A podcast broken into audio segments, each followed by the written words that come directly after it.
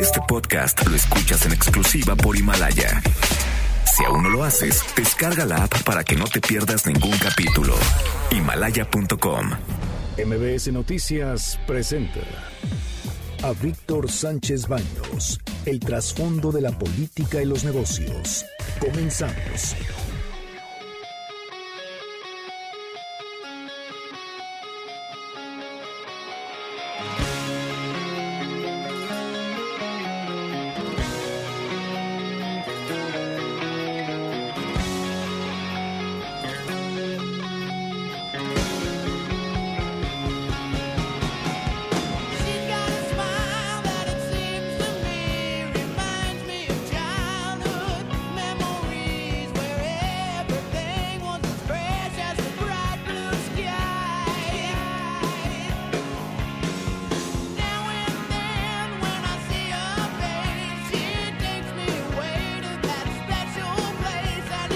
¿Cómo están? Muy, muy buenas noches. Los saludo con mucho afecto. Soy Víctor Sánchez Baños en MBS, a través de la frecuencia 102.5 de FM desde la Ciudad de México.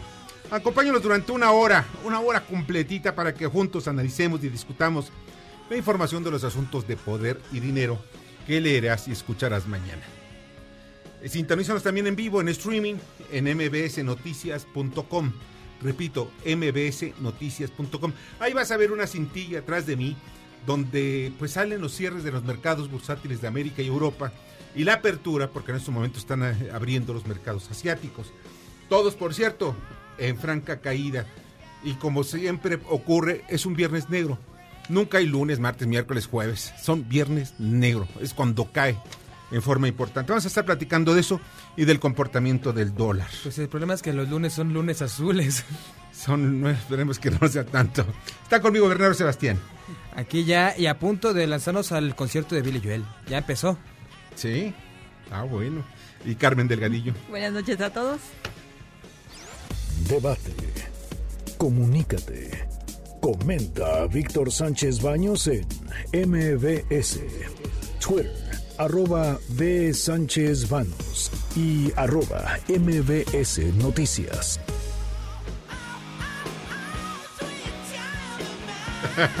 Para aquellos interesados en el fútbol, va 1-1 el partido entre América y los Pumas.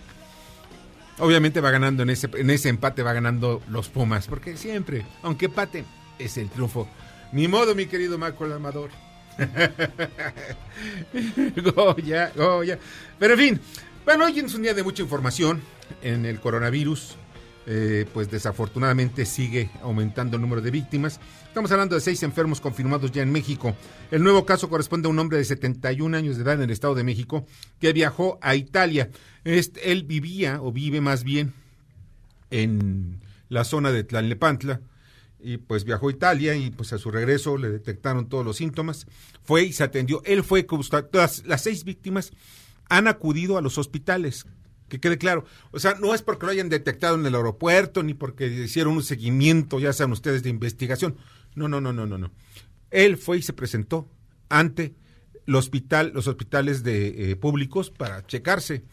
¿Por qué? Porque estaba en una zona de conflicto, una zona donde, donde hay mucho enfermo, precisamente el norte de Italia, y pues fue y lo detectaron y dio positivo. Eh, De esa manera también hay en, caso, en México 36 casos sospechosos, dos menos que ayer, pero se han dado 163 casos negativos. Después de realizar las eh, tres pruebas virológicas, se hacen no una, como dice, como dicen los, los, los merolicos, no una, no dos, tres pruebas, tres pruebas, tres de tres. ¿Para qué? Para detectar. Con una es más que suficiente, pero para eso se necesitan reactivos eficientes. Pues ya saben que nosotros lo hacemos mucho de tos. Bueno, el coronavirus está bien. En el mundo, la cifra de casos confirmados superó el techo de los 100 mil. Se tienen registrados 101.919. Van 3.488 muertos y 57.328 personas que se recuperaron de la enfermedad. Estos son datos que está recopilando precisamente la Organización Mundial de la Salud. Es importante observar que el tratamiento que se le da al virus, el gobierno de, de Corea del Sur, que a pesar de contar con 6.767 enfermos, solamente han perecido, han muerto 44. En contraste, Irán, que tiene 4.747, lleva 124 muertos. E Italia, con un poquito menos, lleva 197 muertos. Esto es lo que confunde precisamente a los estudiosos, a los virólogos, porque dicen, bueno, ¿qué es lo que está pasando? No tiene el mismo comportamiento en Irán que en Italia, ni mucho menos que en China. Pero esto nos lo comentó y nos lo dijo también nuestro analista y nuestro experto que viene de la UNAM, este Baruch. Baruch, sí, trataba de acordarme su nombre, bueno, Baruch. Él nos comentó que sí hay una respuesta para las enfermedades con el perfil genético, que cada individuo, gen- bueno, cada región tiene ciertas tendencias y resistencias a enfermedades de este tipo. También hay que tener en cuenta lo que es la nutrición y el tipo de alimentación que llevan todas estas personas. Entonces, ¿qué no es bueno comer pizzas? Digo, vino italiano, no sé, este, no sé, un, o los risotos, el arrocito, bueno, en fin. Vamos a ver qué es lo que está pasando precisamente en aquella región, qué es lo que está confundiendo de verdad a los virólogos. Y el brazo armado de la Revolución Islámica de Irán, el Estado Islámico, acusó a Estados Unidos de desatar una guerra contra, contra Irán, una guerra bacteriológica. Bueno, es un absurdo, ¿no? Pero pues ya saben, hay cada loquito en el mundo que de pronto dice que eso. Bueno, sí, como no. Empezaron con China, que es uno de los aliados de Irán. Sí, pero nada más que deben entender que China no está a favor de los musulmanes. Eh, En fin, vamos a ver qué es lo que pasa. Son intereses nada más de estos, de estos loquitos. Dos funcionarios de salud de Estados Unidos encargados de evaluar a los pasajeros de, por coronavirus en el aeropuerto de Los Ángeles dieron positivos del virus del, del. O sea, precisamente quienes están detectando la, la- la temperatura, viendo...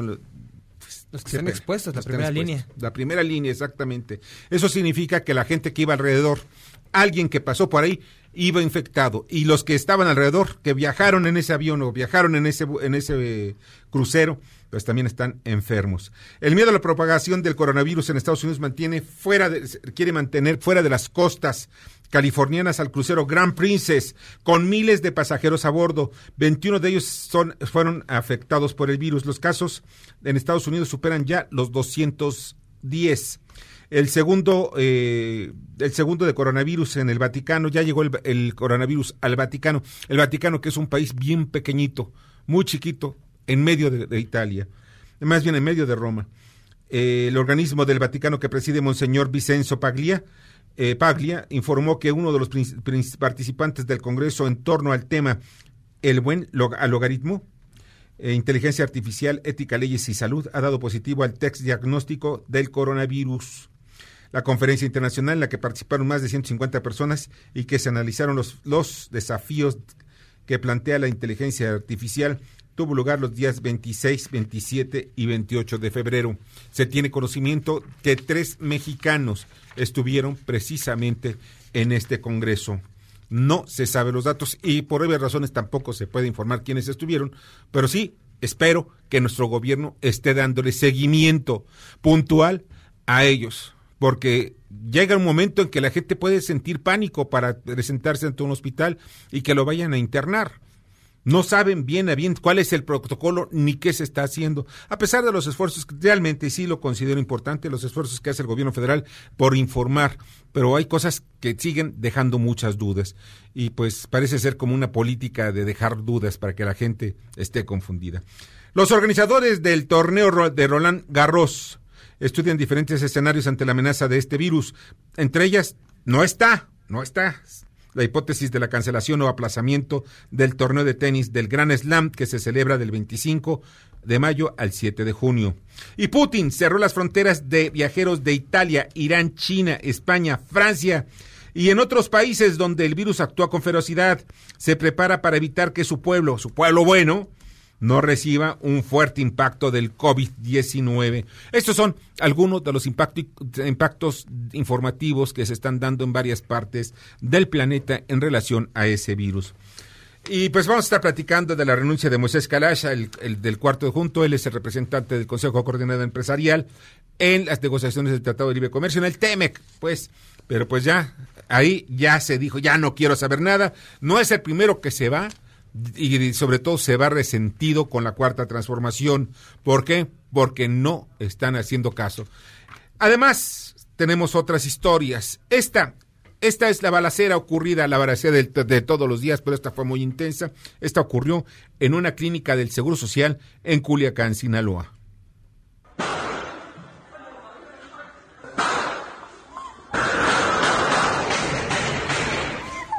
Miren ustedes, lo que están escuchando son los balazos en medio de casi centenares de personas que estaban atiborrando esta clínica.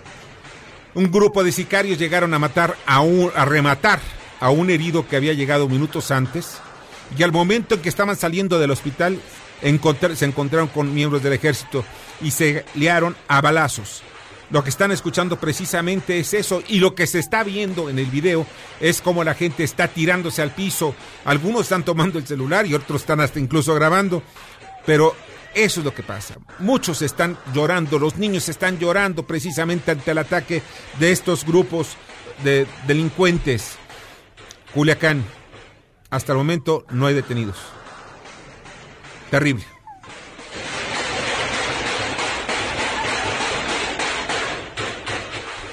Y esta es la voz del secretario de Hacienda, Arturo Herrera. Hay una cosa muy particular que pasa cuando hay una, una crisis internacional como esta. Hay, una, hay un fenómeno que el término técnico en inglés se llama flight to quality, que quiere decir como la fuga o, la- o el vuelo hacia la calidad, donde en, en condiciones de incertidumbre se tratan de ir a los activos más seguros. El activo más seguro de todos es el dólar. Y entonces lo que hay es un movimiento de distintas monedas hacia el dólar, a pesar de que el dólar bajaron la tasa de, de interés allá. Esto no es nada inusual, es algo que ya se tenía previsto. Bueno, sí, dicen que muchos se van a los refugios como es el dólar. No, no, no, no, no, eh, señor secretario de Hacienda, discúlpeme que lo, con todo respeto, como ya dice el clásico, pero no, no se trata de eso. Cuando hay eh, conflictos internacionales como el caso del coronavirus, el principal refugio es el oro. Y en los mercados internacionales, el oro llega a ser más demandado que el dólar, pero como estamos en México y nuestra economía depende 100% del dólar, pues entonces nuestra paridad con Estados Unidos es la que se ve afectada. La paridad del dólar, como estamos viendo en los, en los mercados internacionales, conforme al euro, hay una diferencia importante. El euro en México está ahorita en estos momentos en 40, déjame ver cómo estamos el, el euro, en 23, en 23 pesos, 23 con eh, 4 centavos. Y el caso del dólar estamos en 20, 20, 37. Y el oro, el oro no lo tenemos aquí. Sí, perdón. Sí, está en 42 mil 42 mil pesos la onza Troy. O sea, 21 gramos de oro está en 42 mil pesos. Gracias. Todo esto eh, son los, los verdaderos refugios del- de los inversionistas, más que el dólar, es el oro. ¿Por qué? Porque es el único metal en el cual tienen confianza los verdaderos inversionistas. Gran parte de las reservas de muchos países se cambian automáticamente de dólares a oro o incluso de yuanes, que es la moneda, la moneda china, a oro. En fin, esperemos que los mexicanos estemos tomando las medidas pertinentes para que para que no nos pegue el coronavirus precisamente en nuestras finanzas, que definitivamente nos va a pegar porque nosotros dependemos también del comercio con los chinos. Otra cosa que quiero comentarles, el día de ayer, casi al cierre del programa, aunque lo anunciamos al principio, era sobre un caso que nosotros teníamos, les- tuvimos exclusivo, ya está manejado en varios medios, en relación a la, a la fabricación de medicamentos piratas. Sí, y se los están vendiendo al sector público. El caso concreto fue a Pemex. Y tenemos la factura, la factura ya la subimos a las redes sociales, en donde pues un personaje, un hombre, una persona física con actividad empresarial, pues le vendió a Pemex 132 mil pesos en medicamentos, precisamente en, e- en esta mm, medicina que es un reactivo que se le coloca a los, a las eh, pues a cierto tipo de operaciones infecciosas, pero fundamentalmente a las eh, eh, cuando se les cambia, se cambia precisamente la, la- ay, se me olvidó el nombre, Diálisis. las Para diálisis, diálisis. perdón, estoy, se les cambia la sangre, en fin, pero las personas que tienen problemas de, de- de riñones, eh, fundamentalmente son a los, a los diabéticos. En esos momentos la diálisis se utiliza una, una, un medicamento y ese medicamento lo compró el Petróleos Mexicanos a través de su central en México, pero a una persona allá en Tabasco. Nosotros dimos a conocer esto ayer, fundamentalmente porque pues, se trataba de algo realmente escandaloso. Miren ustedes, de acuerdo a lo que tenemos, eh, la heparina sódica se utiliza para el proceso de hemodiálisis. La heparina, la heparina son unas pequeñas ampolletas que se saca el líquido con una, con una jeringa y se conecta directamente a lo que es la manguera que va a conectada entre el brazo de un de la persona que necesita la hemodiálisis y la máquina, una máquina que está bombeando precisamente el medicamento. Llevaban muchos los muertos, o sea, las personas que fallecieron llevaban su propio medicamento, pero enfermeras tenían instrucción de utilizar los medicamentos que ellos habían comprado. Cuando se hace la investigación, después de la que fallecen tres personas, tres trabajadores de Pemex en ese hospital de Villahermosa, el hospital de Villahermosa de Pemex, ¿saben ustedes? Es el momento en que se dan cuenta que habían tomado los medicamentos que eran piratas. O sea, utilizaron la firma de los laboratorios PISA con los cuales habían dejado de, trabajar, de trabajar el gobierno federal desde el 2018 ya no trabajaban esos medicamentos con el gobierno federal, concretamente con Pemex, pero sí había medicamentos de PISA en el mercado o precisamente vendidos a, esta, a, petróleos mexicanos. Es un crimen, es un asesinato vil y hasta el momento no sabemos quién es el autor de este asesinato. ¿Quién autorizó la compra? Segundo, ¿por qué se declararon eh, desiertas las licitaciones eh, de parte del gobierno? En aquel entonces todavía eh, era muy importante conocer qué era lo que se, había, iba a comprar eh, eh, en este medicamento. La heparina sódica. Y después, ¿por qué razón no se dieron cuenta que el medicamento era pirata? Llevaba todo, incluso la ampolleta. La ampolleta estaba contaminada con tres bacterias, no solamente con una, con tres bacterias y las tres eran mortales. Imagínense ustedes da coraje. Se llevaron 132 mil pesos y por 132 mil pesos, que posiblemente era agua, no se sabe bien a bien, porque incluso hasta la película que, con la cual va cada uno de los paquetes de, las, de, de este medicamento, pues también era falsificado. ¿Qué es lo que estamos viviendo? El miedo, ¿Quién es el culpable? el miedo es que no solamente sea un medicamento, sea una, un pues un paquete o una carga o una ampolleta, sino que sea más, porque este individuo que es el intermediario seguramente no iba con los laboratorios y seguramente había sido empleado para diferentes medicamentos. Pues que nos digan, ¿para cuántos más? ¿Cuántos más son las personas que están en riesgo de sus vidas? ¿Por qué están comprándole a personas físicas con actividad empresarial? ¿Por qué no compran directamente al laboratorio y se ahorran? Hay un intermediario. ¿Por qué razón están comprando medicamentos piratas? Está nuestra salud de por medio. Y miren, ¿saben qué es el problema? Y no es que me enoje, vamos, en forma casi superficial, es porque sí da mucho coraje. Tres personas, tres personas murieron.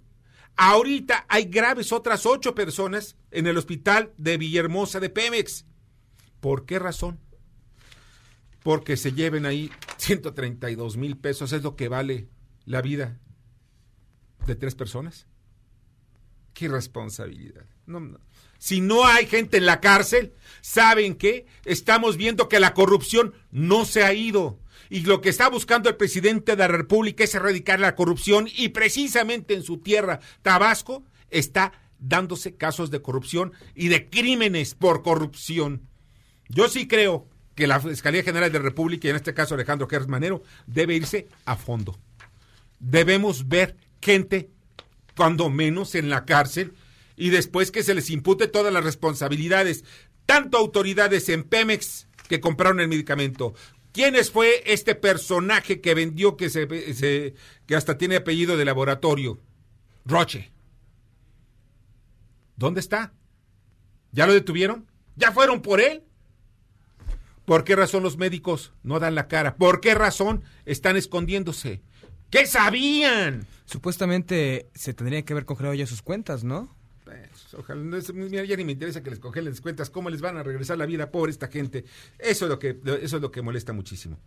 Vamos a la información. De, mire, de veras, auditorio, ya es para, de veras, eh, eh, no lo puedo entender. A mí me vendieron el discurso que iban a acabar con la corrupción. que ya no eran los mismos, que no los tratáramos igual. Y se está dando, nos estamos dando cuenta que sigue la corrupción. Y lo que es peor, jugando con la salud de los que menos tienen. De ese pueblo bueno, de ese pueblo pobre. No, es lo que no se vale. Vamos a las 10, antes de las 10, Carmen Delgadillo. Etiquetado. El subsecretario de Salud, Hugo López Gatel, informó que un juez revocó el amparo interpuesto por la CONCAMIN para suspender de forma provisional la publicación de la norma oficial mexicana 51 para el etiquetado frontal. Cupos. Economía analiza abrir cupos para ciertos sectores para compensar parte de los insumos y componentes que exportaba China a México. Vivienda. Se firmó el pacto por la inversión en el sector, se simplificarán trámites, licencias y permisos para construcción. Los empresarios anunciaron una inversión de 175 millones de pesos este año. Inversión. En diciembre cayó 3.5% en términos reales, informó el INEGI. Contador. Save the Children lanzó el primer contador de feminicidios de niñas en México con el objetivo de visibilizar que las niñas y adolescentes están viviendo las peores formas de violencia de género. Protocolo. La Secretaría del Trabajo, Luisa María de Al- Alcalde, presentó el protocolo para combatir y erradicar el acoso sexual, hostigamiento sexual y el acoso en centros de trabajo. Feminicidio. Ya se han realizado cuatro reuniones para homologar su tipificación en el país, informó la Secretaría de Gobernación. Saxofonista.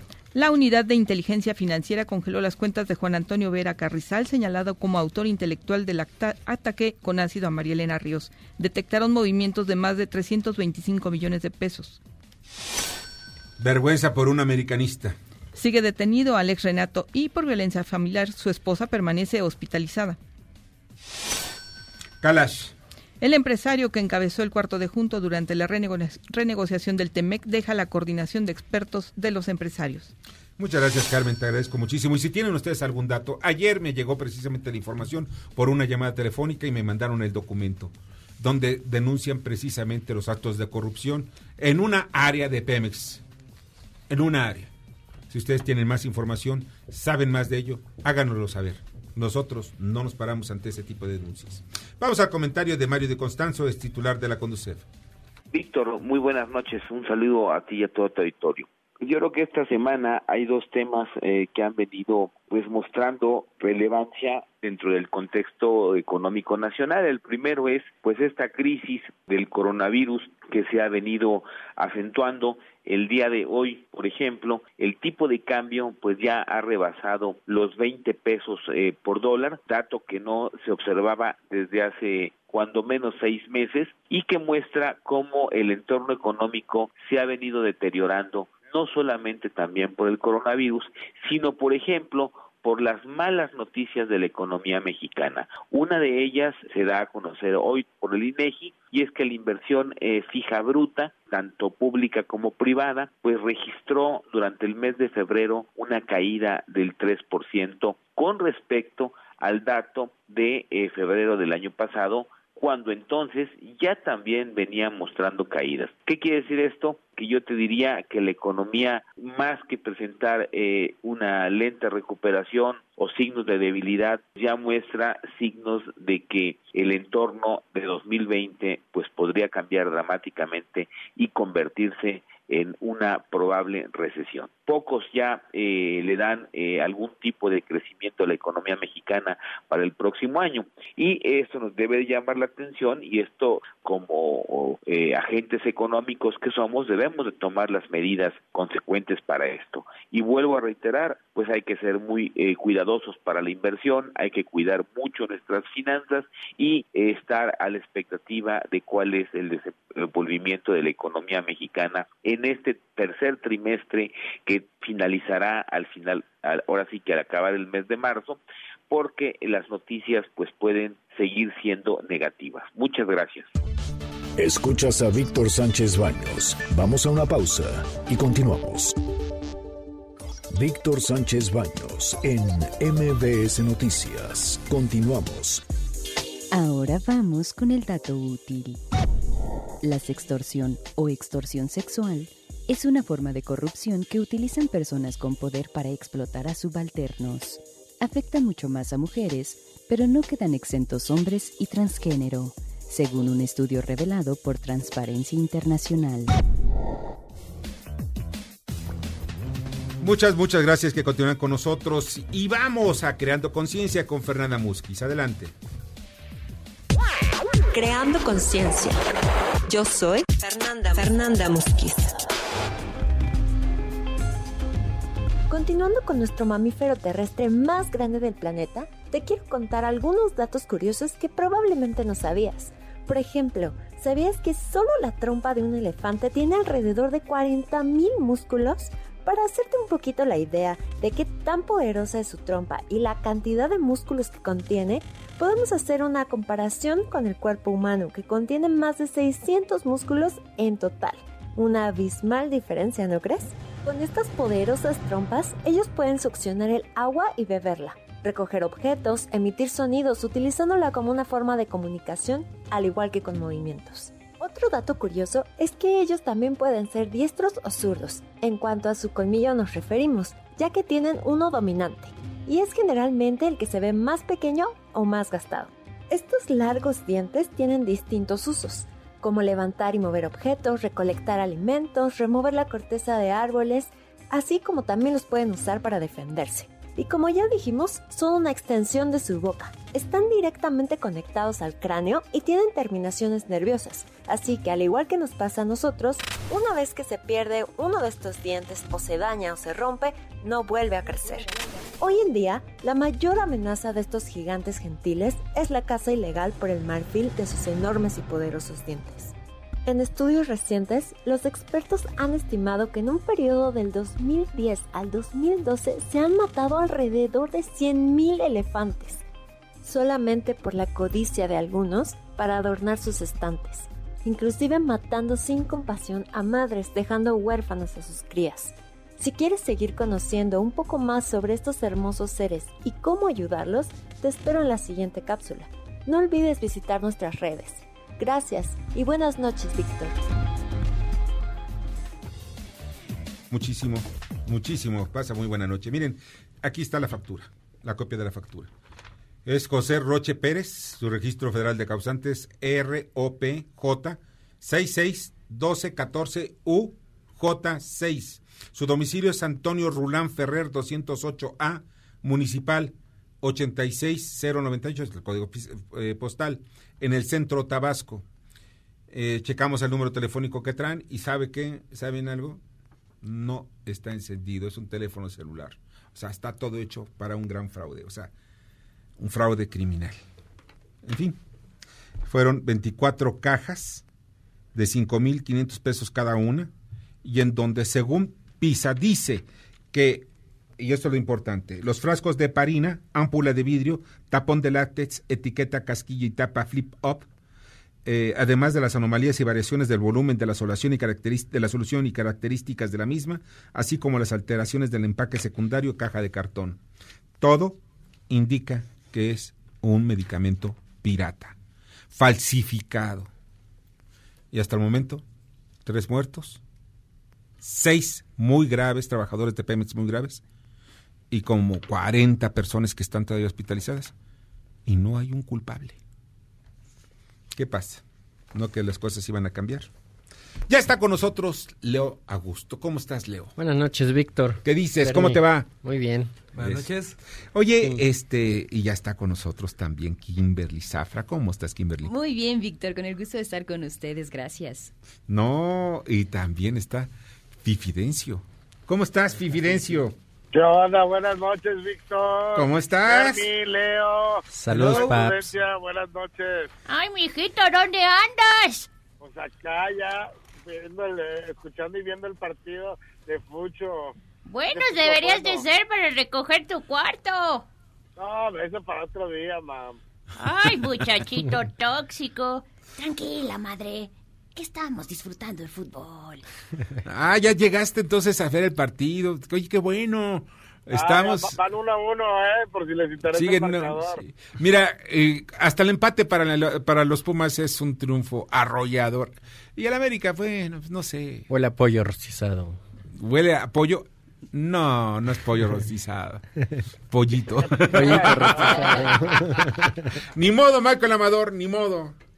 Estamos más, somos más pumas que americanistas, ¿ves? Lo bueno es la máquina cementera. Ah, güey. tú también eres, eres también americanista, se me había olvidado.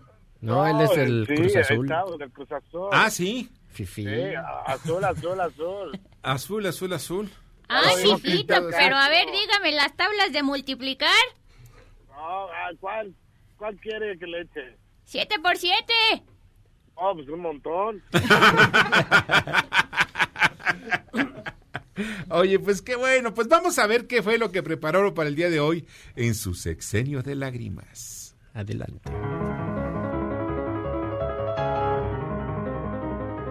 Supositorios Memorión Los originales para esa amnesia selectiva. presenta su radionovela favorita, Sexenio de lágrimas.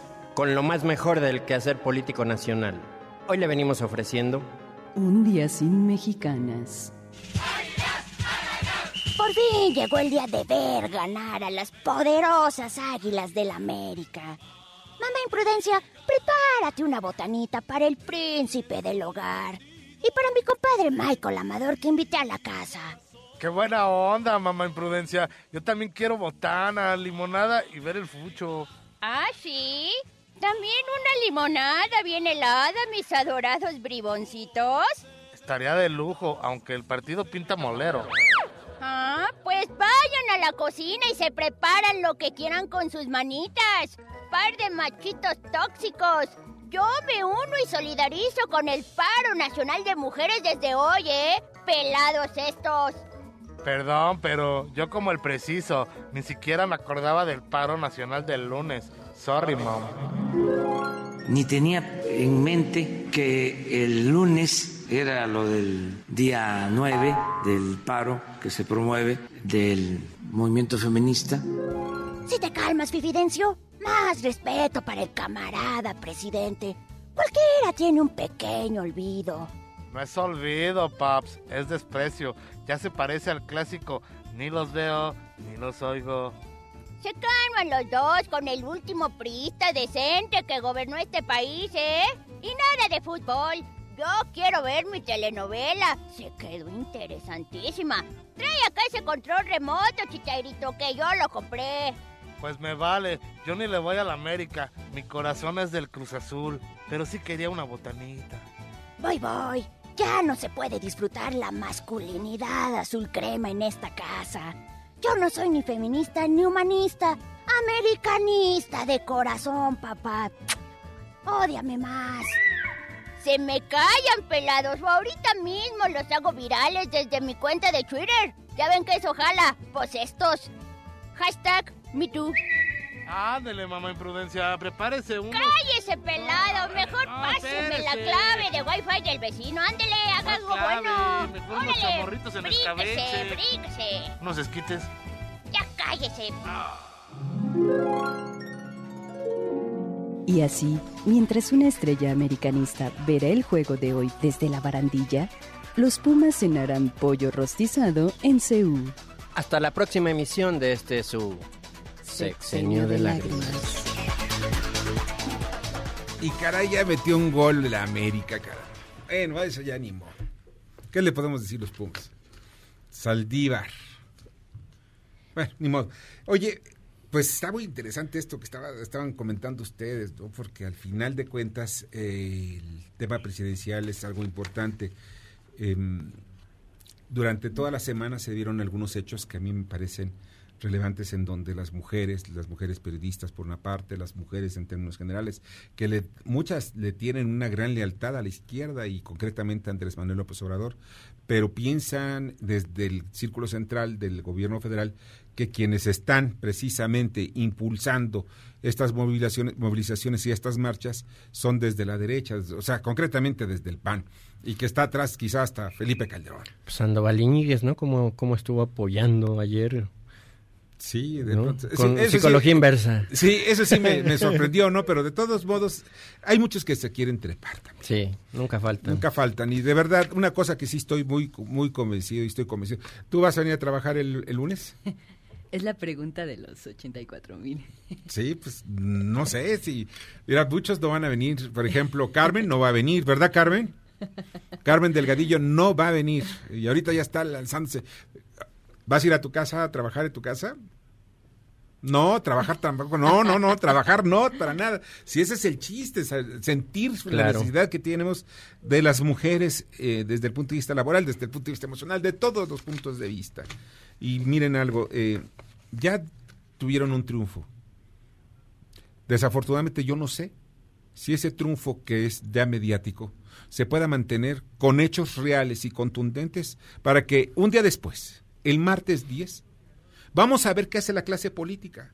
Si cambia su su- su- sus estrategias, porque hasta hoy no he visto una, una medida contundente donde mejore no la vida de las mujeres, que digan, vamos a cambiar la vida de las mujeres. Y las mujeres que están en el Congreso, lo único que han hecho es sumarse. Bueno, pues, óyeme, sumarse no es eso y nada, casi es lo mismo. Hay que legislar y que se hagan Sí. políticas públicas para, para proteger a las mujeres. Para estas- protegerlas de la violencia, para protegerlas del abuso, para protegerlas del abuso laboral, porque no nada más es el hecho de que no ganan igual que el hombre en algunos casos. Yo sé, por ejemplo, de, de- de- en- y no es en México nada más privativo, eh, sino un caso en España de la presidenta de un conse- del Consejo de Administración de un banco, en donde pues no ganaba, gana igual que su antecesor, que era hombre, gana algunos milloncitos menos. Nada más. Pero saben una cosa, pero deben ganar lo mismo, es el mismo trabajo. Claro, la equidad. La equidad. Ahí es donde está la equidad de género.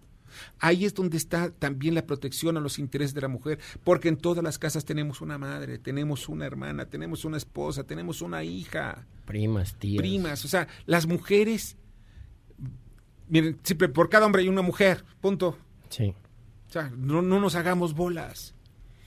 Pero pues, en fin, muy bien el programa, el- más bien su tele- radionovela. Su radionovela Su radionovela favorita. favorita, sí. Sexenio de lágrimas. Sí, sexenio de lágrimas. Pues Lo yo más estos mejor. muchachitos ya me los traigo en finta. Mi querido Dani, yo creo que ya colgaste, pero ¿estás ahí todavía?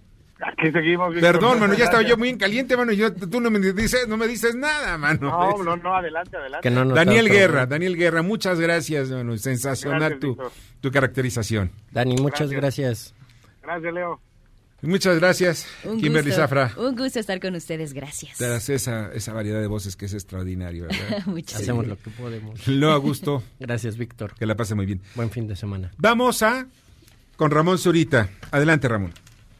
Últimos días han sido de muchos acontecimientos, especialmente todo lo que gira alrededor del Día Internacional de la Mujer, pero llama más la atención la convocatoria que hay para que el día 9 se haga un gran paro nacional en donde participen las mujeres solamente. Fuera de eso también hay otros acontecimientos que llaman mucho la atención, como lo que viene sucediendo en Puebla. En la semana pasada y esta misma semana se han realizado una serie de marchas de protesta por la inseguridad y la violencia que se vive en esa entidad, donde aproximadamente hace unos 10 días fueron asesinados tres estudiantes de medicina y un chofer que los transportaba en estas unidades de Uber. Esto nos lleva a recordar que allá a principios de los años 70, un gran movimiento también estudiantil vinculado con otras organizaciones, llevó a la renuncia del, del general Rafael Moreno Valle, entonces gobernador, y ocasionó una parálisis en Puebla, porque después de él se sucedieron, para terminar su sexenio, cuatro gobernadores más. La situación en la que se encuentra Luis Miguel Barbosa es muy riesgosa, porque hay mucha inconformidad en Puebla, y en Puebla se ha desatado la violencia y la inseguridad, y no hay ninguna respuesta del gobierno estatal veremos en los próximos días qué sucede, tanto con la marcha del mm, domingo 8 por parte de las mujeres, el paro del 9 a 19 y las protestas que siguen en Puebla. Hasta aquí mi comentario, buenas noches y un buen fin de semana. Escuchas a Víctor Sánchez Baños. Vamos a una pausa y continuamos. Víctor Sánchez Baños en MBS Noticias. Continuamos. Ya regresamos con el dato inútil. Según Transparencia Internacional, en México es difícil perseguir la sextorsión. Aunque ya existen algunos procesos disciplinarios, estos no conllevan un castigo a la sextorsión.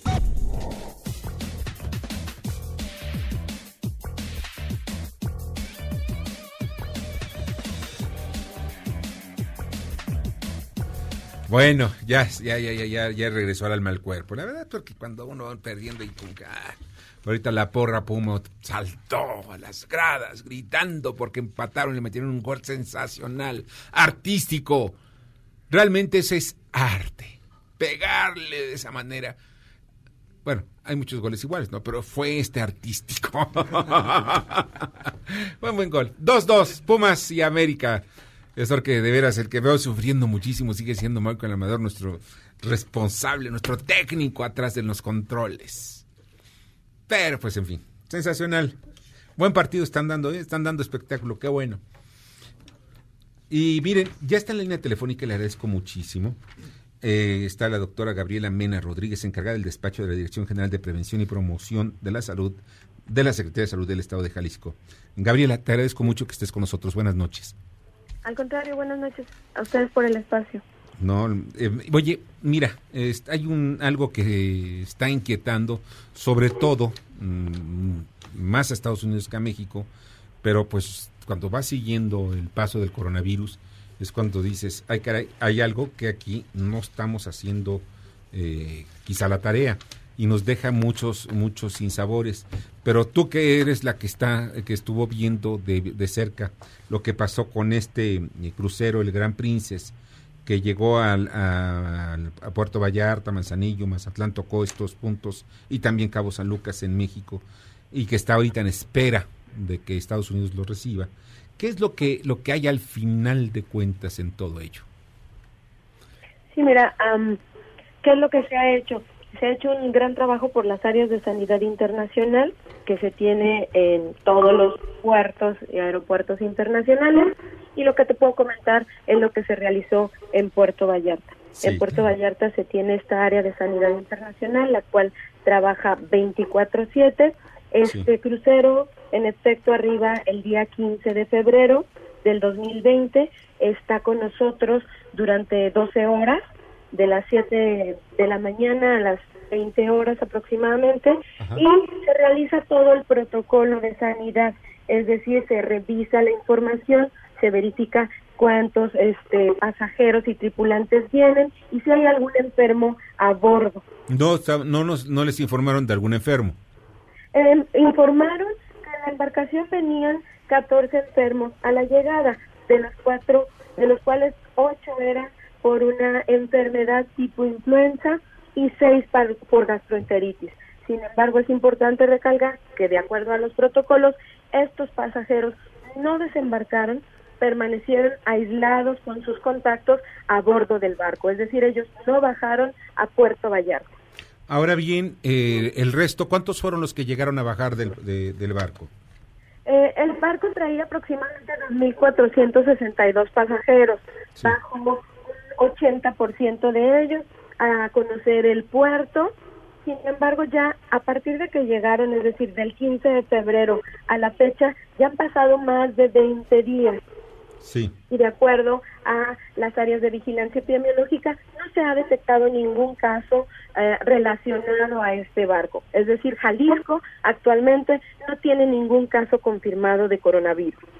Pero podrían haber eh, po- haberse internado o generar alguna inquietud, porque en algunos casos, y esto lo supe también que en China, se detectaron algunos casos asintomáticos que ya se dieron cuenta hasta cuando pues les hicieron exámenes, pero por razones de cuestionarios, porque incluso salvaron precisamente la enfermedad. Pero definitivamente Jalisco no tiene ningún caso, ni siquiera sospechosos casos. Hemos tenido eh, 22 casos, los cuales han sido descartados a este- hasta este momento. Todos han sido descartados. Así es. Perfecto. ¿Algunas medidas que estén tomando para evitar que lleguen a Jalisco, llegue algún enfermo?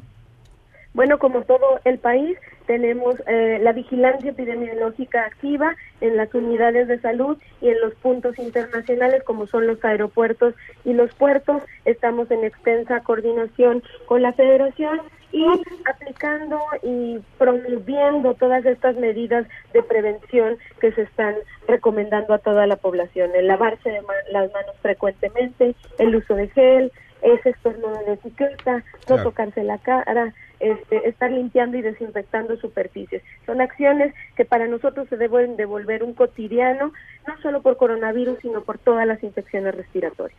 Excelente. Gabriela, te agradezco muchísimo que hayas estado con nosotros esta noche. A ustedes por el espacio. Excelente noche. Igualmente, que la pases muy bien. La doctora Gabriela Mena Rodríguez, encargada del despacho de la Dirección General de Prevención y, Pro- y Promoción de la Salud de la Secretaría de Salud en el estado de Jalisco. Hay una pregunta que nos hacen del auditorio. eh, es José- eh, ¿Quién es José Roche y por qué, no se, le- compró directamente al laboratorio? ¿Acaso no saldría más barato comprarla a ellos? Él nos hace la pregunta Ale Estrafon. Pues sí, pues es lo más simple y lo más lógico, pero pues aquí hay un negocio de chisguete que mató a tres personas. Un negocio ilegal.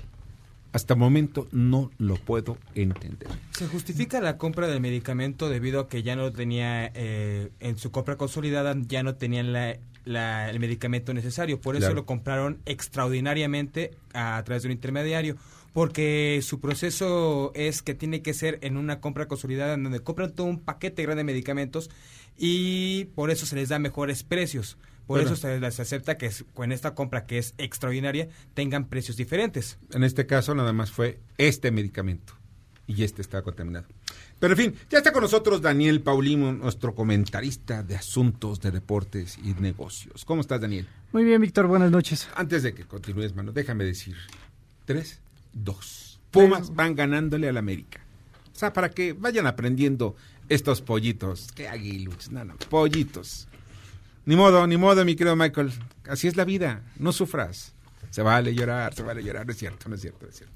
Daniel, ¿qué es lo que tienes hoy? Víctor, continúan los escándalos en la CONADE. De acuerdo a las investigaciones que hizo el órgano interno de control de la Secretaría de la Función Pública, bajo la dirección de Ana Gabriela Guevara, la CONADE ha tenido varias irregularidades, tales como la contratación de miembros de la Comisión Deportiva y entrenadores de alto rendimiento que no cumplían con el perfil que establece la CONADE. Llegaron a estas contrataciones llegaron con llegaron a generar daños de hasta 6 millones de pesos. También eh, uso indebido en servicios exclusivos para atletas, irregularidades en la entrega de recursos a las diferentes federaciones y entrega de facturas falsas que llegaron a generar daños de 44 millones de pesos. También están pagos indebidos a algunos entrenadores e incluso la contratación de viajes que, re- que llegaron a ser tres veces más costosos que en ediciones pasadas. Cabe recalcar que hace unos días se dio a conocer que en un año la CONADE celebró tres contratos con empresas de reciente creación, una de ellas bajo la tutela de María Lourdes, Karime Boltz Escartín, ex asistente de Guevara cuando ella fue senadora. Entonces, básicamente, eh, los escándalos en la CONADE siguen a flor de piel y sobre todo relacionados con corrupción. Y lo peor de todo es que a los atletas que son los que están ahí matándose durante años para poder ir a las, a las Olimpiadas, es donde están afectados. O sea, los privilegios, porque ahí lo ponen como privilegios, pero en realidad son los derechos de los atletas, porque ellos viven, tra- ellos trabajan para hacer deporte y para representar el país en las, en las Olimpiadas. Así es, de- de- dentro de todos estos temas que ahorita mencionamos, estamos hablando de gastos que le generaron a la CONADE de 50 millones de pesos alrededor, pero también cabe destacar que hace un año antes de los Juegos Panamericanos estuvo todo este escándalo de la reducción de becas de 5 mil pesos a 2 mil pesos a los atletas en general de parte de la CONADE. Después se solucionó un poco con todo el éxito que vino en Juegos eh, Panamericanos, pero eh, la realidad es que se sigue manejando de manera muy informal eh, el deporte en México y sobre todo estos estos prácticas de corrupción que tanto se han criticado que no iban a pasar en este sexenio en el deporte al parecer se siguen manteniendo. Bueno, pues mira, estamos hablando de dos casos que tiene también Ana Gabriela. Primero, las Olimpiadas. Está a punto de las Olimpiadas. Segundo, la gubernatura del Sonora. Oye, Y bueno, esto es una pregunta que podríamos ya ponerla para la, la próxima vez. ¿Cuánto le costaría a México no ir a las Olimpiadas o cuánto perdería por no ir? Si se cancelan las Olimpiadas por el coronavirus, ¿qué pasa? Difícilmente perdería México porque en realidad son gastos que, que le corresponden a la México, CONADE, sí. más bien a los atletas que tienen patrocinadores, quizás sí les llegue a afectar a los atletas particulares, pero en realidad a la, a la CONADE les- le vendría bien eh, ahorrarse sí, este, este tipo de gastos. Pues Daniel, te agradezco muchísimo. A ti, Víctor. Que la pases muy bien. Muy buenas noches. Daniel, eh, vamos a un corte. Daniel Paulino, vamos a un corte y regresamos. Escuchas a Víctor Sánchez Baños. Vamos a una pausa y continuamos. Víctor Sánchez Baños en MBS Noticias. Continuamos. Continuamos con el dato feo. Un estudio de Transparencia Internacional revela que en la mayoría de los países, las víctimas prefieren no reportar las extorsiones por miedo a ser revictimizadas.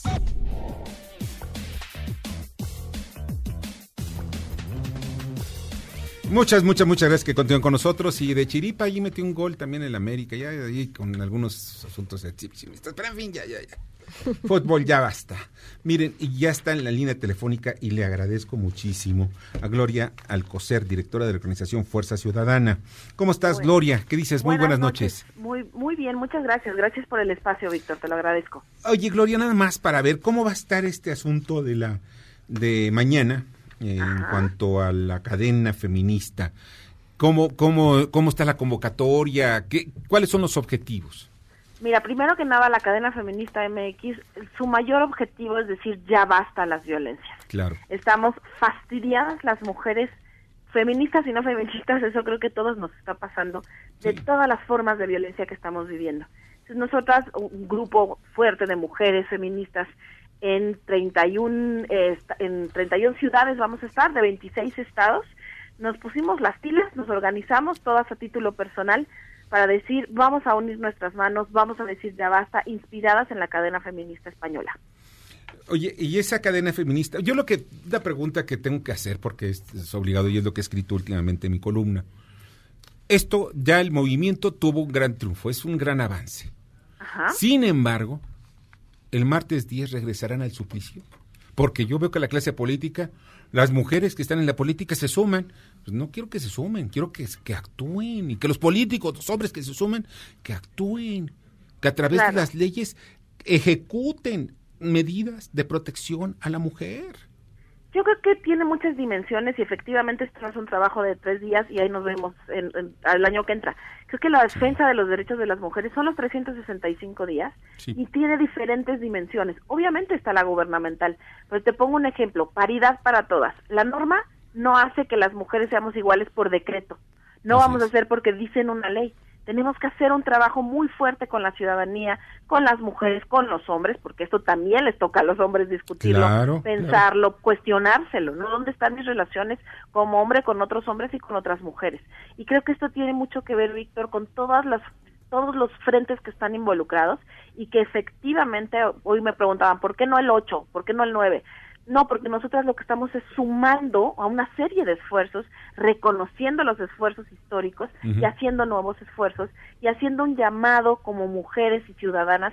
Muchas de las mujeres que se sumarán el día de mañana a la cadena son funcionarias públicas, por ejemplo, Sí, que están asumiendo que nosotras estamos encima de ellas y vamos a estar encima de ellas haciendo un trabajo de exigencia como yo lo he hecho los últimos 15 años de mi vida, todos los días.